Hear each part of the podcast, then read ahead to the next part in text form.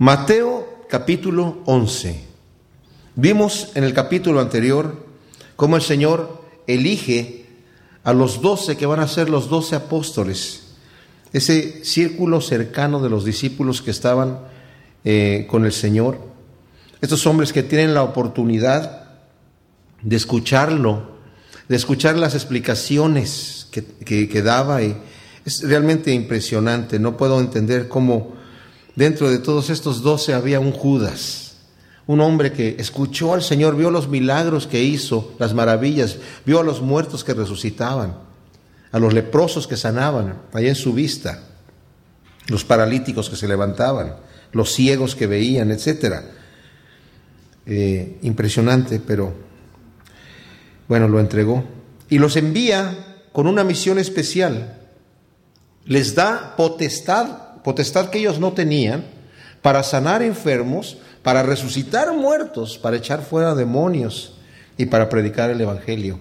Y esa potestad especial que el Señor les da a sus discípulos era con la misma autoridad con la que él mismo tenía, porque dice que les dio autoridad para sanar toda enfermedad. O sea, cualquier persona que venía a ellos, ellos empezaron en el nombre de Cristo Jesús a sanar a, toda esta gente, Judas incluido también, imagínense nada más.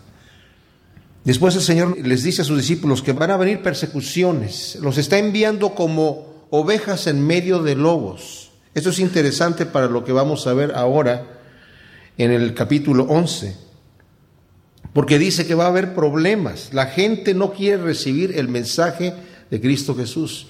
Y dijo, si a mí, y al padre de familia le, lo, lo llamaron Belzebul, ¿qué esperan de ustedes? ¿Cuánto más a los de su casa? Y les dice el Señor, el Evangelio es causa de división, causa de división para aquellos que no quieren recibirlo. Esto es también impresionante, porque el Evangelio es una buena nueva, no es una mala nueva, no es una, una noticia de parte de Dios que me, que me va a hacer un daño. Pero ¿quién se enoja con el mensaje del Evangelio? Pues la persona que no quiere escuchar esta buena nueva, porque la buena nueva conlleva un arrepentimiento. Si no hay arrepentimiento, que quiere decir la vida que yo he llevado no sirve.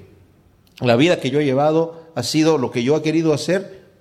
Estoy arrepentido de hacer aquella cosa y ahora voy a hacer lo que Dios quiere que yo haga. Lo que Dios quiere que yo haga es lo mejor para mí.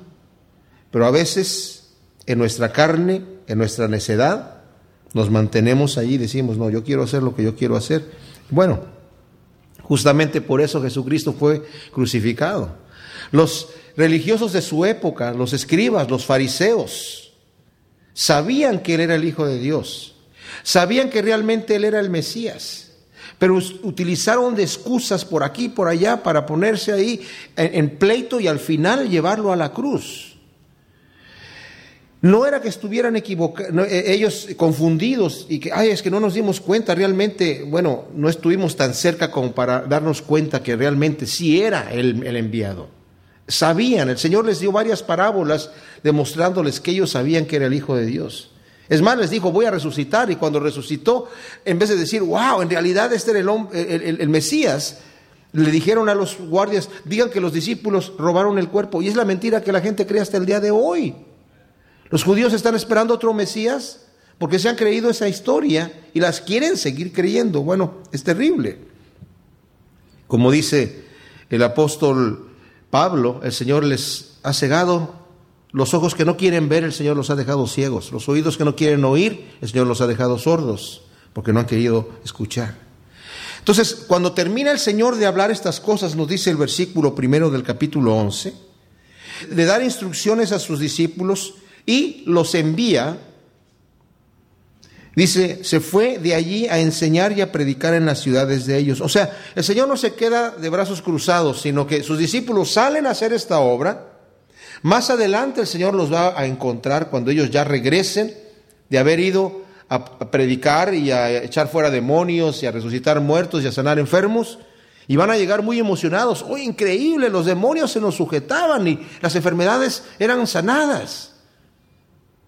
Pero en este momento el Señor, mientras ellos se van, va a predicar en las ciudades de ellos. ¿Cuáles eran las ciudades de ellos? Todos estos hombres que el Señor llamó para ser sus apóstoles, sus enviados, eran de la región de Galilea.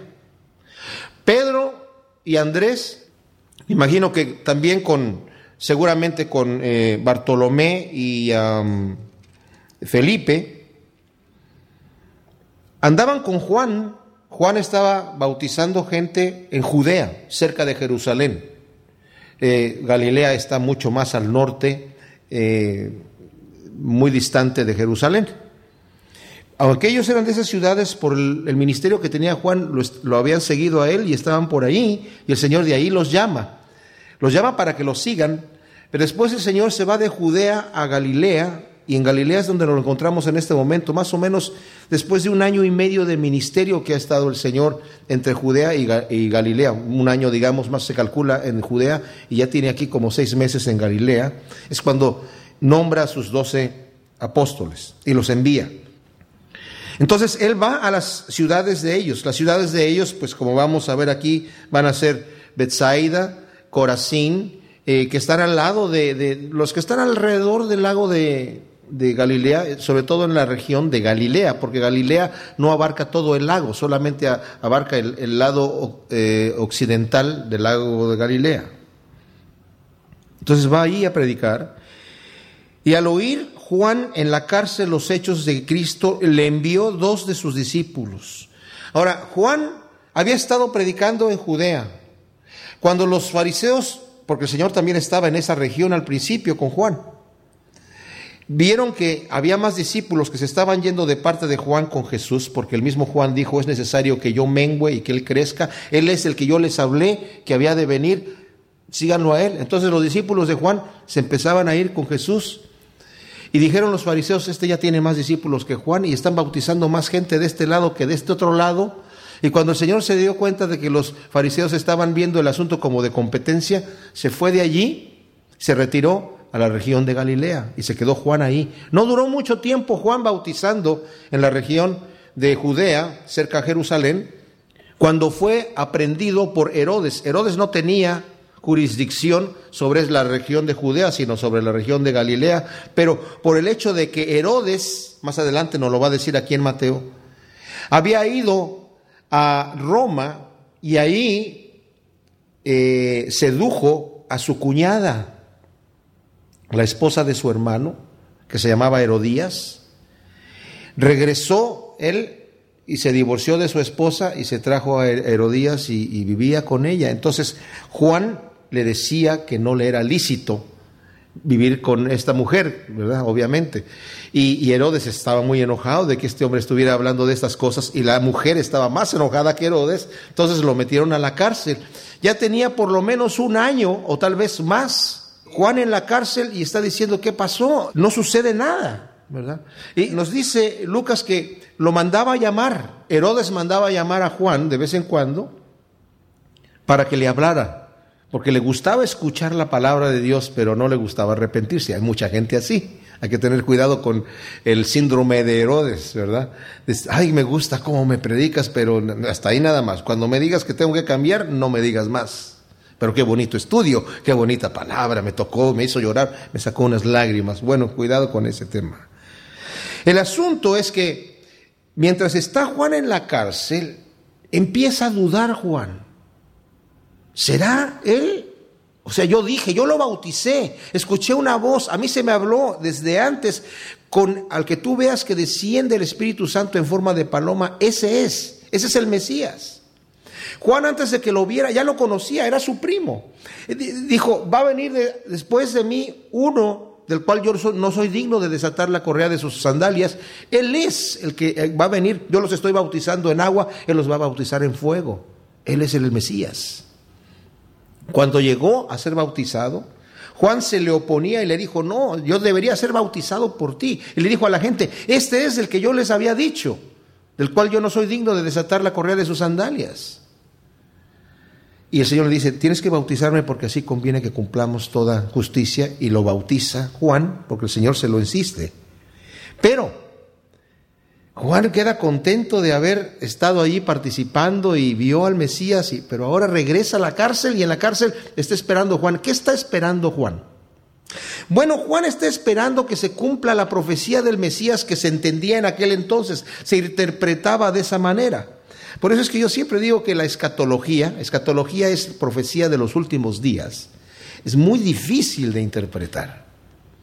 El Señor no escribió las profecías para que nosotros andemos atinando qué es lo que va a pasar en el futuro. Algunas cosas están muy claras y otras están un poquito no tan claras.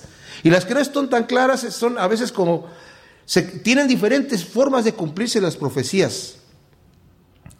La profecía del Mesías, venían varias profecías, algunas que había, venía a sufrir, que incluso le iban a quitar la vida. Iba a ser muerto, pero no por sus propias manos, o sea, no se iba a suicidar. Iba a ser despreciado, desechado por los hombres. Pero también iba a librar a su pueblo, le iba a dar la victoria. La gente esperaba en aquel entonces que el Mesías que iba a venir se iba a parar junto al mar en Jope y iba a gritar al mar y el mar iba a echar fuera todos los tesoros que había escondidos en el mar y él iba a vestir a sus súbditos de lino fino, de, de púrpura, de joyas y iba a derrocar al imperio que en aquel, en aquel entonces, en este momento era el imperio romano, estuviese sobre su pueblo, lo iba a liberar. Eso era lo que la gente ya había interpretado de las profecías. La Biblia no dice eso, pero esa era la interpretación común. Yo no sé si Juan creía todo esto así. Lo que sí creía Juan es que el Mesías va a venir y cuando llegue el Mesías, del cual yo dije, este es el cual no soy digno de desatar la correa de los zapatos, Él es el que nos va a liberar.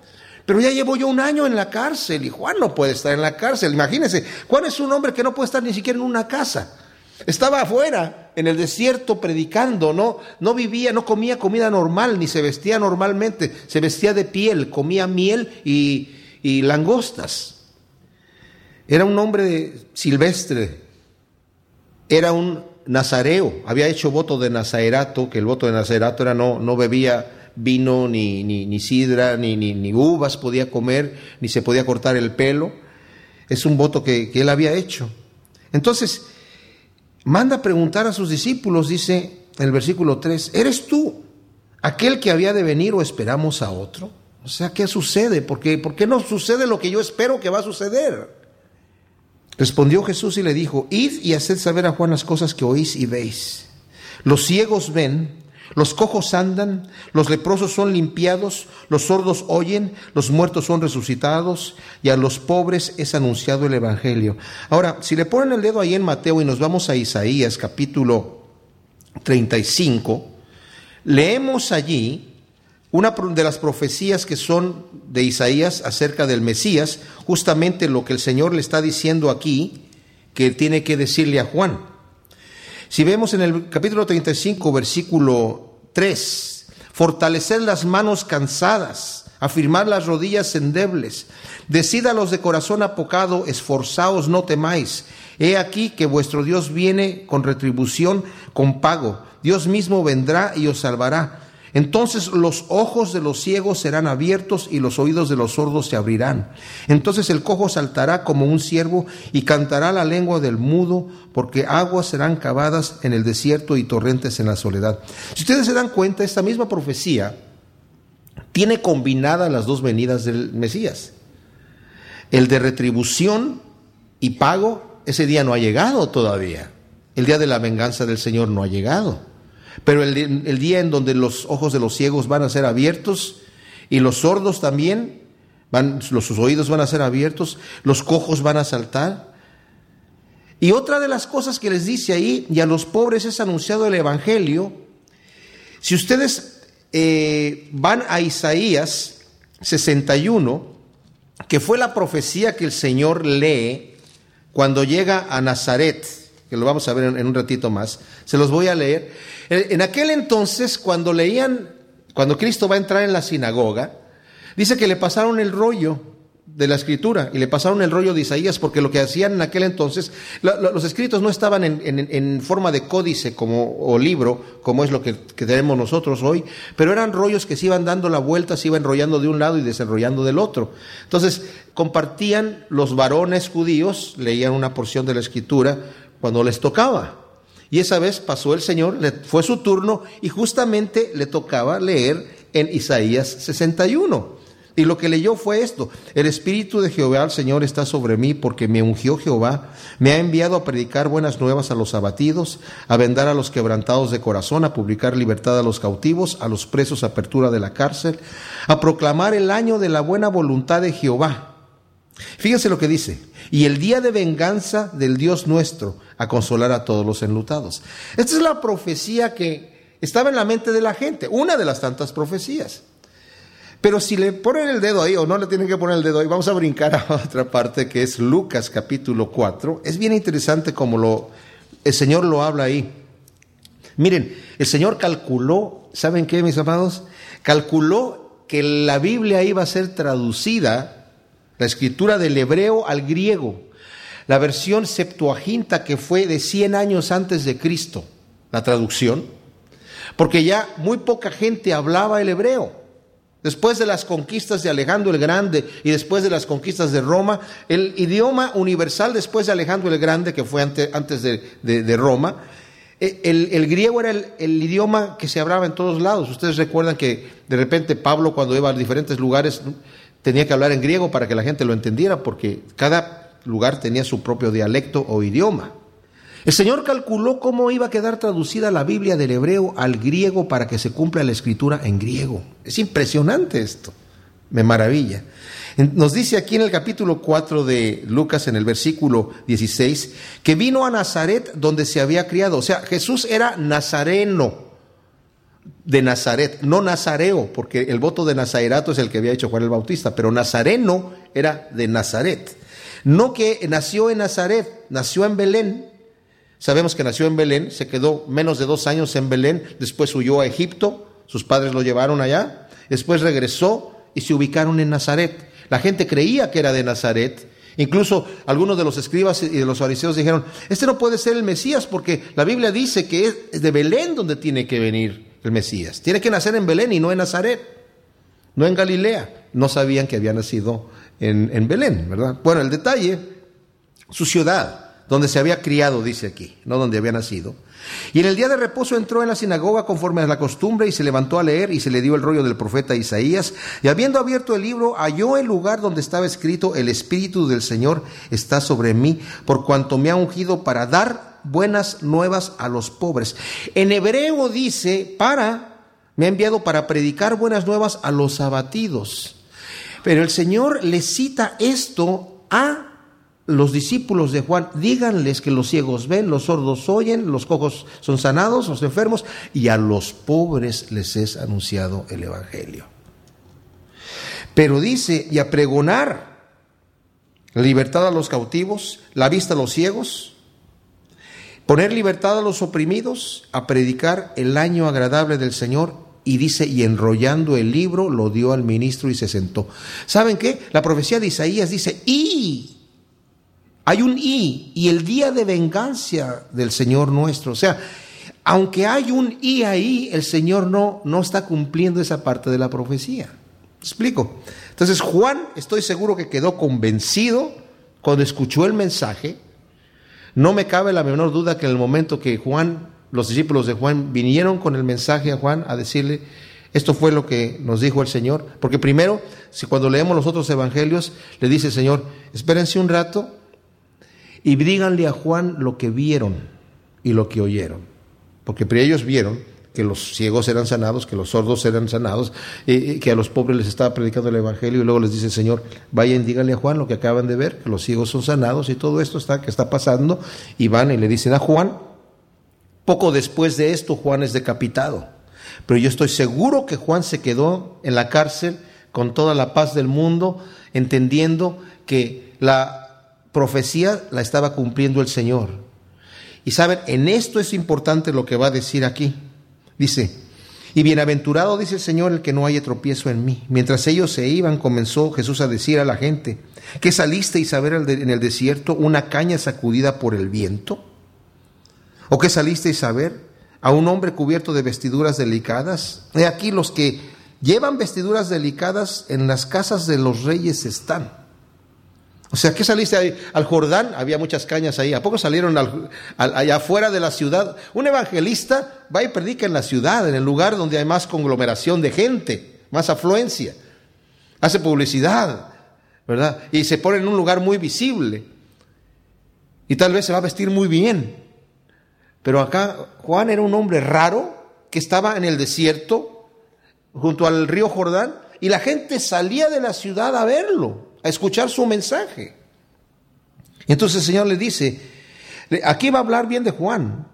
Obviamente el mensaje que le llevaron a Juan terminó con el versículo 6, bienaventurado el que no haya tropiezo en mí. Como dije, yo sé que Juan no halló ningún tropiezo con el mensaje que recibió, ¿verdad? Pero aquí va a dar testimonio, dice, ¿qué saliste a ver? A un profeta, dice el versículo 9. Sí os digo, y más que profeta, porque este es de quien está escrito, he aquí yo envío mi mensajero delante de tu faz, el cual preparará tu camino delante de ti. Y aquí está el Señor citando una profecía de Malaquías. Lo último que dice, las últimas palabras que hay en la Biblia son estas que están aquí. Yo voy a enviar al mensajero delante de tu faz que va a preparar el camino delante de quién? Delante del Mesías. Y luego dice, de cierto os digo, entre los que nacen de mujer no se ha levantado otro mayor que Juan el Bautista, pero el más pequeño en el reino de los cielos mayor es que él. ¿Qué quiere decir esta palabra? Bueno, al decir que no hay otro mayor que Juan el Bautista, no se está refiriendo tanto que Juan el Bautista haya sido el mejor profeta. Dice, es más que profeta. ¿A qué se está refiriendo? A que Juan tuvo la oportunidad de decir, este es el que es el Mesías. Los otros profetas profetizaron hasta Juan, nos lo va a decir más adelante. Pedro nos dice en su primera carta, en el primer capítulo, que los profetas que tenían el Espíritu de Cristo profetizaban y el Señor les había mostrado que esas profecías no eran para ellos, ellos escribiendo sin entender. Esto es lo que el Señor me dijo y lo están escribiendo sin entender lo que están escribiendo. Pero, ¿por qué es mayor Juan? Mayor que Daniel. Sabemos el testimonio de Daniel que era impecable. Mayor que Job. Bueno, sabemos que el testimonio de Juan también ha de haber sido impecable. Aunque si, si queremos ver alguna pequeñísima falla, poquita falla en Juan, sería el haber dudado del Mesías. Y por eso el Señor le dice, bienaventurado el que no haya tropiezo en mí. Pero por ejemplo en Daniel no se le ve ninguna falla, por lo menos en la escritura. No estoy tratando de decir que Juan era inferior en su conducta o en su fe que Daniel, pero no se está tratando de comparar al Señor aquí de esta manera, porque Moisés también fue fiel en toda la casa de Dios, ¿verdad? Y, e incluso el Señor dijo, con él yo voy a hablar cara a cara. No se trata de comparar profeta con profeta, simplemente está diciendo, es más que profeta, porque es el que va a anunciar es el anunciador. Aparte de profeta, tiene otro ministerio, un ministerio único para cualquier persona, que es el anunciar al Mesías y el preparar el camino para el Señor. Tiene una revelación mayor que los profetas anteriores. Esto es importantísimo. Juan, dice el Señor, tiene una revelación mayor. Mateo capítulo 11, versículo 12, el Señor nos está hablando aquí de Juan y nos acaba de decir que Él es el del que se había dicho esa profecía de Malaquías, he aquí yo envío mi mensajero delante de tu faz, el cual preparará tu camino delante de ti. ¿Saben qué sucede con Juan? Ese, esa profecía que está aquí, si vamos a Malaquías, Malaquías es el libro anterior a Mateo, ¿eh? no es difícil de encontrar. Nada más den varias vueltas ahí a sus hojas.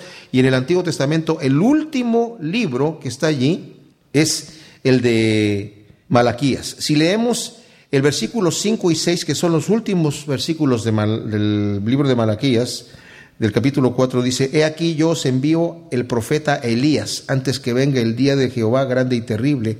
Él hará volver el corazón de los padres hacia los hijos y el corazón de los hijos hacia los padres, no sea que yo venga y hiera la tierra con maldición. En el capítulo 3, versículo 1, He aquí yo envío mi mensajero, el cual preparará el camino delante de mí y vendrá súbitamente a su templo el Señor a quien vosotros buscáis, y el ángel del pacto a quien vosotros deseáis. He aquí viene, ha dicho Jehová de los ejércitos. Aquí dice que Él va a preparar el camino del Señor. El detalle que vemos nosotros aquí El Señor está diciendo que es el mayor de los profetas, más que profeta, porque tiene esta revelación. Y después dice en el versículo 12 algo bien interesante. Desde los días de Juan el Bautista hasta ahora el reino de los cielos sufre violencia y los violentos lo arrebatan. Porque todos los profetas y la ley profetizaron hasta Juan. Y si queréis recibirlo, él es aquel Elías que había de venir. O sea, tiene este ministerio. Juan mismo, no obstante, en el Evangelio de Juan, vemos que Juan el Bautista no sabía que era el Elías que había de venir. Porque cuando le preguntan, él estaba bautizando en Judea, muy cerca de Jerusalén, en Betábara, estaba él bautizando, y llegan gente de los fariseos a preguntarle, ¿quién eres tú? ¿Eres tú eh, eh, el, el profeta? ¿El profeta era el Mesías? No. ¿Eres tú Elías? No, no soy. ¿Quién eres tú entonces? Y dijo él, yo soy una voz que clama en el desierto. Nada más.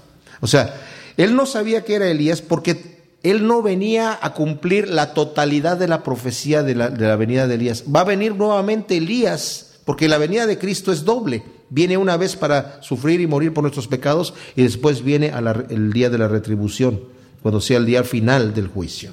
Parte de la profecía de Elías era allanar el camino del Señor, preparar el camino. Y la otra también era preparar el camino ¿verdad? Antes de que llegue el día de la retribución. Entonces eh, interpretamos que uno de los dos testigos que aparecen en Apocalipsis va a ser Elías, ¿verdad? Al final del tiempo. Pero aquí dice el Señor, desde los días de Juan el Bautista hasta ahora el reino de los cielos sufre violencia y los violentos lo arrebatan. Ahora, estuve yo viendo, hay un montón de interpretaciones de este versículo que es de difícil traducción, porque se utiliza un verbo que viene en, se puede ver desde dos eh, formas verbales en griego. En griego existe una forma que se llama activa y otra que se llama media. Eh, en español no tenemos estas formas, pero en una de ellas puede decir que el reino de Dios está sufriendo violencia porque lo están atacando. Y hay gente que violentamente lo está arrebatando. Otros dicen que hay gente que violentamente lo está atacando también. Bueno, y la otra es que el reino de Dios ha entrado violentamente. Y solamente aquellos que con violencia lo arrebatan son los que se quedan con él. Yo definitivamente me inclino por la segunda. Y la razón de eso es que es, bueno que la escritura se comente a sí misma con la escritura. En el Evangelio de Lucas, capítulo 16 y versículo 16 dice, la ley y los profetas eran hasta Juan. Desde entonces el reino de Dios es anunciado y todos se esfuerzan por entrar en él. Pero más fácil es que pasen el cielo y la tierra que se frustre la tierra de la ley. O sea, aquí con esta interpretación que va parecido a lo que acabamos de leer, nos damos cuenta que se está refiriendo a que el reino de Dios es anunciado. ¿Qué quiere decir esto? Porque el reino de Dios ha sufrido violencia antes. El Señor dijo, ¿a cuál de los profetas ustedes no mataron? Sufrió violencia, todo el tiempo ha sufrido violencia el reino de Dios. Pero quiere decir aquí que el Señor de repentemente entró con el mensaje. Llegó Juan el Bautista con un mensaje fuerte. Arrepentíos y convertíos. ¿Por qué? Porque el reino de los cielos se ha acercado. No es que para subir al cielo se necesita una escalera grande y otra chiquita y yo voy a subir por la escalera al cielo y yo voy a hacer, a través de mis obras, voy a llegar allá. No, Dios bajó, el reino de los cielos se ha acercado y el Señor estaba predicando. Y el mensaje de Juan era un mensaje violento. No violento de una violencia criminal, sino violento de llegar, ¡boom!, con el mensaje. ¿Saben? La iglesia activa, la iglesia que tiene fruto predicando el Evangelio hoy en día, viene violentamente anunciando el Evangelio. No se queda con los brazos cruzados, ay, pues si quieres, no. No, si no hacemos nada, no pasa nada. Tenemos que ser activos en la obra de Dios para que la obra de Dios funcione. ¿Y qué sucede con esto de que los violentos lo arrebatan? Esto es bien importante, porque no se está refiriendo a una violencia de hacerle daño a la gente, sino solamente se está refiriendo a algo de que yo voy, yo quiero aquello y yo voy, cueste lo que cueste, yo voy a tomarlo. El Señor no quiere cristianos que estén así muy cómodamente. Ay, no me gustó esta silla, no me gustó esta iglesia, no me gustó esta música. Yo me voy de aquí para allá. Ay, no, tengo otras prioridades. No, el Señor anda buscando gente que violentamente diga yo tengo sed. Y saben, en la época del Señor, los fariseos y los religiosos de su época eran esa gente pasiva. Es esa gente que, ay, mira, ¿de dónde viene? ¿De Nazaret? Ay, no, yo quería un Mesías así como de la alta clase. ¿Se está juntando con los pobres? Nosotros no nos juntamos con ellos. ¿Se está juntando con los pecadores, con las prostitutas y con los asesinos? El Señor dice, ellos van primero, van delante de ustedes al reino de Dios, porque ellos violentamente escucharon el mensaje y llegaron y dijeron, ¿dónde? Yo, yo, quiero eso. La mujer que vino a llorarle a los pies, a lavarle los pies ahí con las lágrimas mientras él estaba comiendo. Sabía esta mujer que al entrar en la casa de un fariseo, imagínense ustedes, la podían haber sacado a patadas. Pero ella era violenta. Dijo, yo necesito, necesito estar allí, necesito, no sé, yo no sé qué voy a hacer. La, la, mujer que le tocó el manto al Señor, el Señor lo estaban apretando y la mujer estaba allí entre la multitud. Seguramente, yo me imagino que cuando el Señor iba caminando, la gente queriéndolo escuchar, porque no traía un micrófono, no traía un altavoz. La gente se apretujaba para, ¿qué, qué, qué está diciendo ahora? ¿Qué está haciendo ahora? ¿Qué está haciendo? Y mientras eso está pasando, esta mujer en medio de golpes, codazos y empujones, va y le toca el manto. Es violento. Dice el Señor, el reino de los cielos ha entrado violentamente y solamente los que son violentos, solamente los que tienen ese coraje de tomarlo, lo van a tomar. Dice en Lucas, agonizad para entrar por la puerta estrecha, porque muchos querrán entrar y no podrán. Hay gente que está, a ver, pues si me demuestran que sí, pues sí, si no, no me gustó. Bueno, Olvídate. Si esa es tu actitud, jamás vas a saber nada de Cristo, jamás vas a poder acercarte al Señor, porque no, no llegamos así delante de Dios. Ciertamente Dios en una forma violenta ha presentado el mensaje, o sea, aquí está, mira, aquí está. Nos, nos está gritando, como dice la Escritura, el firmamento y la naturaleza grita la existencia de Dios. Una estrella le dice a otra, gritando, ¿verdad? Aquí está nuestro Creador. Dice, todos los profetas profetizaron hasta Juan. Las profecías fueron hasta allí. Después de Juan fue el anuncio y ahora violentamente viene la revelación, el mensaje. En el versículo 11, fíjense, dice, de cierto os digo, entre los que nacen de mujer no se ha levantado otro mayor que Juan el Bautista. Pero fíjense esta parte que dice, pero el más pequeño en el reino de los cielos mayores que él.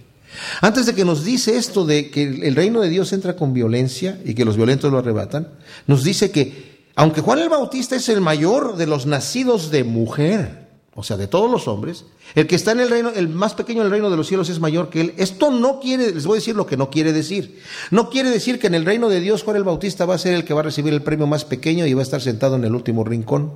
Eso no quiere decir.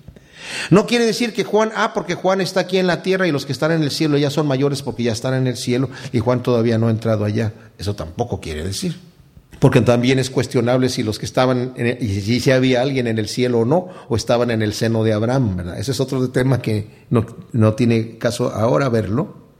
Lo que quiere decir es que en cuanto a revelación, los profetas profetizaron iluminados por el Espíritu de Cristo, no sabiendo lo que escribían, no entendiendo muchas de las cosas que escribieron. Juan recibió una mayor revelación. Nosotros tenemos aún mayor revelación que Juan porque nosotros sabemos que definitivamente es el Mesías, sabemos que hay dos venidas, tenemos toda la palabra de Dios aquí. Es más, las explicaciones que dio Cristo de las parábolas solamente a sus apóstoles, aquí las tenemos nosotros en la Biblia. Y no solamente tenemos las palabras de Cristo y las explicaciones de Cristo, tenemos las cartas de los apóstoles posteriores. O sea, a eso se está refiriendo en cuanto a conocimiento, en cuanto a revelación, cosa que nos hace más responsables también, ¿verdad? Dice, el que tiene oídos para oír, oiga. Dice, ¿mas a qué compararé esta generación? Es semejante a los muchachos que se sientan en las plazas y dan voces a sus compañeros diciendo, les tocamos flauta y no bailaron. Empezamos a llorar y no se lamentaron. Dice, porque vino Juan, que ni comía ni bebía, y dicen, demonio tiene. O sea, está endemoniado este tipo. Y vino el Hijo del Hombre que come y bebe, y dicen, he aquí un hombre comilón y bebedor de vino, amigo de publicanos y pecadores, pero la sabiduría es justificada por las obras. Algunas versiones dicen por los hijos, está mal traducido eso. Ahora, el detalle es este. Dice, ¿a qué voy a comparar esta generación? A esos jóvenes que de repente están en la, en la, plaza y dicen, oye, estuvimos tocando música alegre y no bailaron. Estuvimos tocando música triste y no lloraron. O sea, ¿por qué? Porque vino Juan con un tipo de mensaje, con un tipo de apariencia. O sea, entró el reino de los cielos violentamente, pero llega Juan y ustedes, los pasivos, se quedan así. No, este Juan. No, está endemoniado, mira nada más. mira lo que está comiendo, mira cómo se viste, mira en dónde vive. Está endemoniado seguramente este tipo. No recibieron el mensaje. Luego viene el Hijo del Hombre, hablando de sí mismo el Señor, el título que él mismo se da. Y que él sí come, él sí bebe, es amigo de publicanos y pecadores. Dicen, ah, no, Este es amigo de publicanos y de pecadores y es un comilón y bebedor de vino. A ese tampoco le hacemos caso. O sea, ustedes, los pasivos, los que no son violentos, no van a recibir el mensaje de ninguna manera. La gente que no quiere oír a Dios no lo va a oír. La gente que dice, no, es que, es que, es que, es que, es que, bueno, tus ojos van a estar ciegos, tus oídos van a estar sordos. Porque el Señor, aunque ha entrado eh, con el mensaje violentamente, no te va a torcer el brazo para que seas cristiano. Nunca.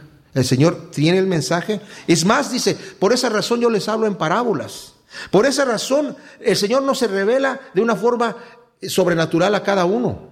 Nos utiliza a nosotros, dice, por eso Pablo le llama la locura de la predicación, porque es una locura, porque yo soy un hombre limitado, torpe de hablar, para hablar y de pensar, y yo, el Señor me ha enviado para comunicar el mensaje del Evangelio. Y a través de toda esta torpeza, ignorancia y carnalidad, la gente tiene que escuchar el mensaje de Dios en forma de caricatura, digámoslo así. ¿Por qué? Porque el que quiere tener un pretexto para no creer va a tener suficiente pretexto.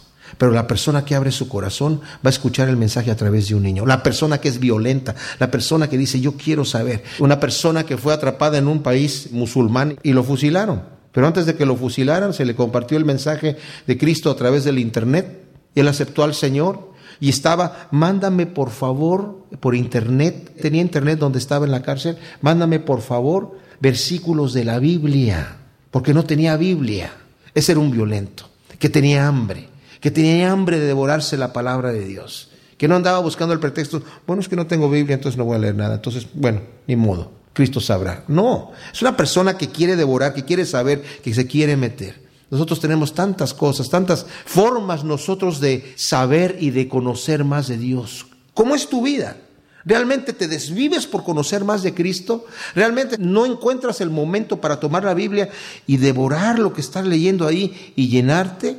¿O ay, ya no he leído la Biblia, ay Señor, voy a leerte unos capítulos para darte tu ración de, lectura. El Señor no necesita raciones de lectura, ni raciones de oración, ni raciones de, de, devoción o de, o de buenas obras o de cosas. No, el Señor no necesita ninguna de esas cosas. Ni siquiera necesita dinero. De, ok, Señor, aquí te doy la limosna.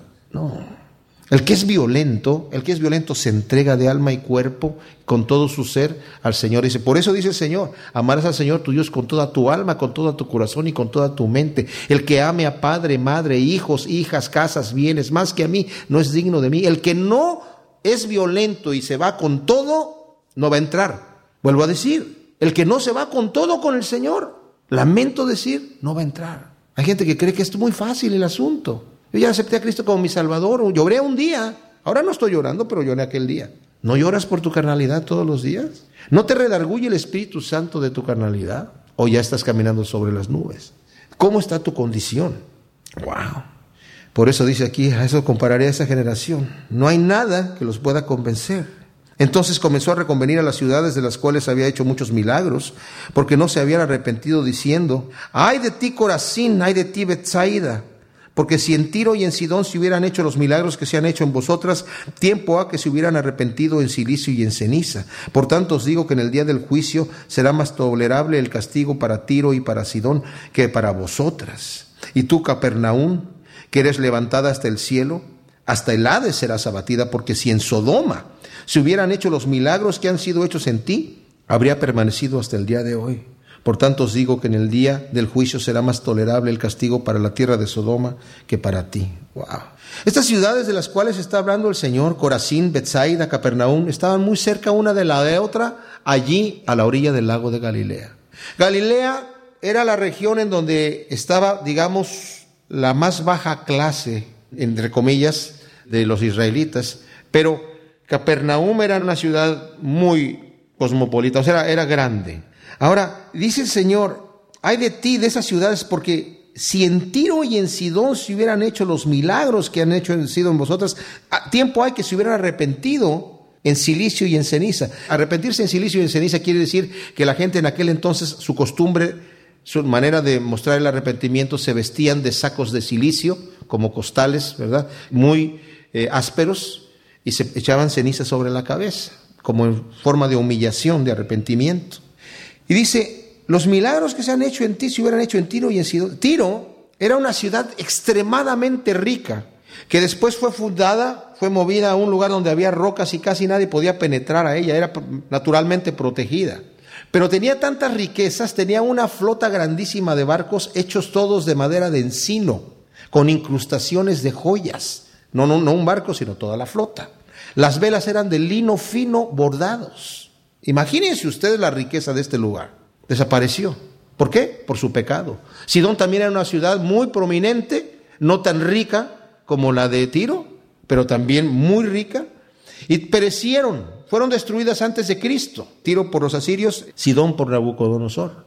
¿Y por qué perecieron? Porque el juicio de Dios vino sobre ellas, por la maldad que había en esas ciudades. El Señor las destruyó. Dice, si los milagros que se están haciendo aquí en estas ciudades de Corazín y de Bethsaida se hubieran hecho allá, en esas otras ciudades perversas que fueron destruidas por su perversión, se hubieran arrepentido. Alguien puede decir, bueno, entonces, ¿por qué el Señor no hizo esos milagros en aquellas ciudades para que se arrepintieran? Yo no sé por qué Dios hace las cosas que hace o no hace las cosas que no hace. Yo sé que Dios es justo y yo nunca puedo cuestionar las cosas de Dios. Pero aquí está diciendo esto. Estas ciudades de Israel eran de corazón más duro que estas ciudades gentiles que fueron destruidas. Y Capernaum era la ciudad donde el Señor vivía en este momento, porque aunque nació en Belén y creció en Nazaret, cuando empezó su ministerio se mudó a Capernaum porque era la ciudad más grande de, la región de Galilea. Dice que eres levantada hasta el cielo, claro, porque era la más grande, era la más popular. Dices, vas a ser destruida. Hoy en día solamente quedan ruinas. Están las ruinas de Capernaum, acaban de descubrir las ruinas de, de Bethsaida. De Corazín no sé, todavía no se descubre nada. O no sé si fueron los de Corazín las que se descubrieron en la de Bethsaida, todavía no se sabe. Me parece que es así. Bueno, el tema es que Capernaum solamente va uno ahí y quedan puras ruinas. Y pocas de las ruinas quedan ahí. Dice, vas a ser derribada hasta el Hades. Porque si en Sodoma se hubieran hecho los milagros que han sido hechos en ti, habría permanecido hasta el día de hoy. O sea, no hubiera tenido que haber sido destruida por juicio. Habría permanecido hasta el día de hoy. Va a venir un juicio sobre todas las naciones. Y saben que aquí lo que el Señor nos está mostrando es que va a haber niveles de juicio. Hay gente que dice, el pecado es pecado, sí, el pecado es pecado, es cierto, pero hay niveles de pecado. El Señor le dijo a Pilato, el que a ti me entregó tiene mayor pecado que tú. También Pedro dice, para los falsos maestros y los falsos profetas, la más densa oscuridad está reservada para ellos. El Señor dice, el siervo que sin saber la voluntad de, su Señor hizo lo malo va a ser castigado. Pero el siervo que sabiendo la voluntad de su Señor hizo lo que no debía haber hecho va a ser castigado más. O sea, va a haber niveles de, castigo. En aquel tiempo, respondiendo Jesús dijo, Te alabo Padre Señor del cielo y de la tierra, porque escondiste estas cosas de los sabios y de los entendidos y las revelaste a los niños. Se está refiriendo el Señor aquí, las escondiste de los que se creen sabios, o sea, de los letrados, de los escribas, y los has enseñado a la gente del vulgo, la que los violentos que están aquí apretujándose por escuchar la palabra de Dios. Sí, Padre, porque así te agradó. Todas las cosas me fueron entregadas por mi Padre y nadie conoce al Hijo sino el Padre, ni el Padre conoce a alguno sino el Hijo y aquel a quien el Hijo lo quiera revelar. Esto es importante. Yo no puedo conocer a Dios a través de las lecturas de los libros. Yo no puedo conocer a Dios a través de mi propia búsqueda. Pero si el Señor se quiere revelar a mí, se va a revelar a mí. Cuando el Señor se revela a mí es entonces cuando yo lo conozco. Claro que el Señor me ha hecho una promesa. El que busca va a encontrar, al que llama se le va a abrir y al que pide se le va a dar. Y se está refiriendo si realmente tú tienes una intención sincera de buscar a Dios, Dios se va a manifestar a tu vida. Pero si no, no lo vas a ver nunca. Pero ¿saben qué? Después de que el Señor acaba de decir, no es por tu propio esfuerzo que vas a buscar al Señor y que lo vas a encontrar, después de eso dice estas tremendas palabras, venid a mí todos los que estéis trabajados y cargados y yo os haré descansar. Ahí está la promesa del Señor.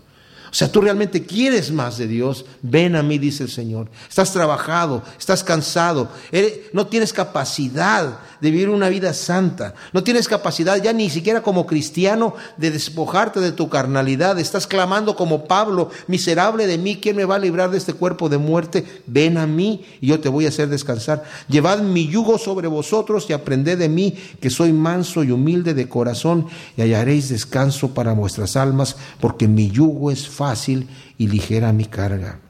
Lo que el Señor nos muestra a través de la sabiduría del Espíritu Santo y de la instrucción del Espíritu Santo en nuestra vida, cuando cambiamos nuestra mente por la mente de Cristo, es encontrar los valores tan tremendos que hay en la humildad y en la mansedumbre, que la gente del mundo los ve como debilidades de carácter, pero para Dios son virtudes. Es interesante que dice, lleven mi yugo sobre vosotros. Saben, los carpinteros en aquel entonces, más que hacer muebles, se dedicaban a hacer yugos. El yugo es ese instrumento de madera que se los ponían a los animales que jalaban el arado. Por lo general eran toros. Entonces estos toros los traían delante del carpintero, el carpintero le sacaba la medida y le hacía un yugo a la medida, porque si el toro tenía un yugo que le molestaba, no iba a ser tan eficiente. Entonces tenían que moldearlo al cuerpo del toro y cada toro era diferente. Por eso también en el Antiguo Testamento vemos que de repente cuando alguien sacrificaba un toro, lo sacrificaba y lo quemaba con la madera del yugo. O sea, este, se muere el toro, este yugo ya no sirve, hay que tirarlo. El siguiente toro necesita otro yugo. Dice, Señor, yo te voy a hacer un yugo para ti. Cristo era carpintero, sabemos eso. Porque preguntan, ¿no era este, no es este el carpintero, verdad, el hijo de María? También en otro evangelio dice el hijo del carpintero, pero hay un evangelio que dice, ¿no es este el carpintero? Y él hacía yugos, y les seguro que todavía sigue haciendo yugos y nos los pone. El yugo es para el Señor guiarnos con su Espíritu Santo. Y solamente nos va a molestar el yugo cuando nosotros no queremos obedecer la voluntad de Dios. Porque su yugo es ligero. No digamos, ay, es que es muy difícil caminar el camino del Señor. Es muy difícil en tus propias fuerzas. Cuando dejas que Dios tome control, no vas a tener ningún problema. Porque mi yugo es fácil y ligera mi carga. Dios no me ha llamado a hacer lo imposible. Por eso es que en el Apocalipsis me exige, al que venciere yo le haré esto, pero al que no venciere no va a poder entrar. Por eso Pablo dijo, yo he corrido la carrera, he peleado la batalla. ¿Qué batalla? Una batalla que ya está ganada porque la ganó el Rey de Reyes. He corrido una carrera que ya estaba garantizada, que yo iba a llegar a la meta, pero la corrí violentamente. Peleé la batalla violentamente y por lo demás he guardado mi fe violentamente y me espera la corona de vida. Padre, te damos gracias por tu palabra y te pedimos que injertes estas verdades en nuestro corazón y podamos agradarte en todo, llevar tu yugo, Señor, y serte fieles en el nombre de Cristo Jesús. Amén.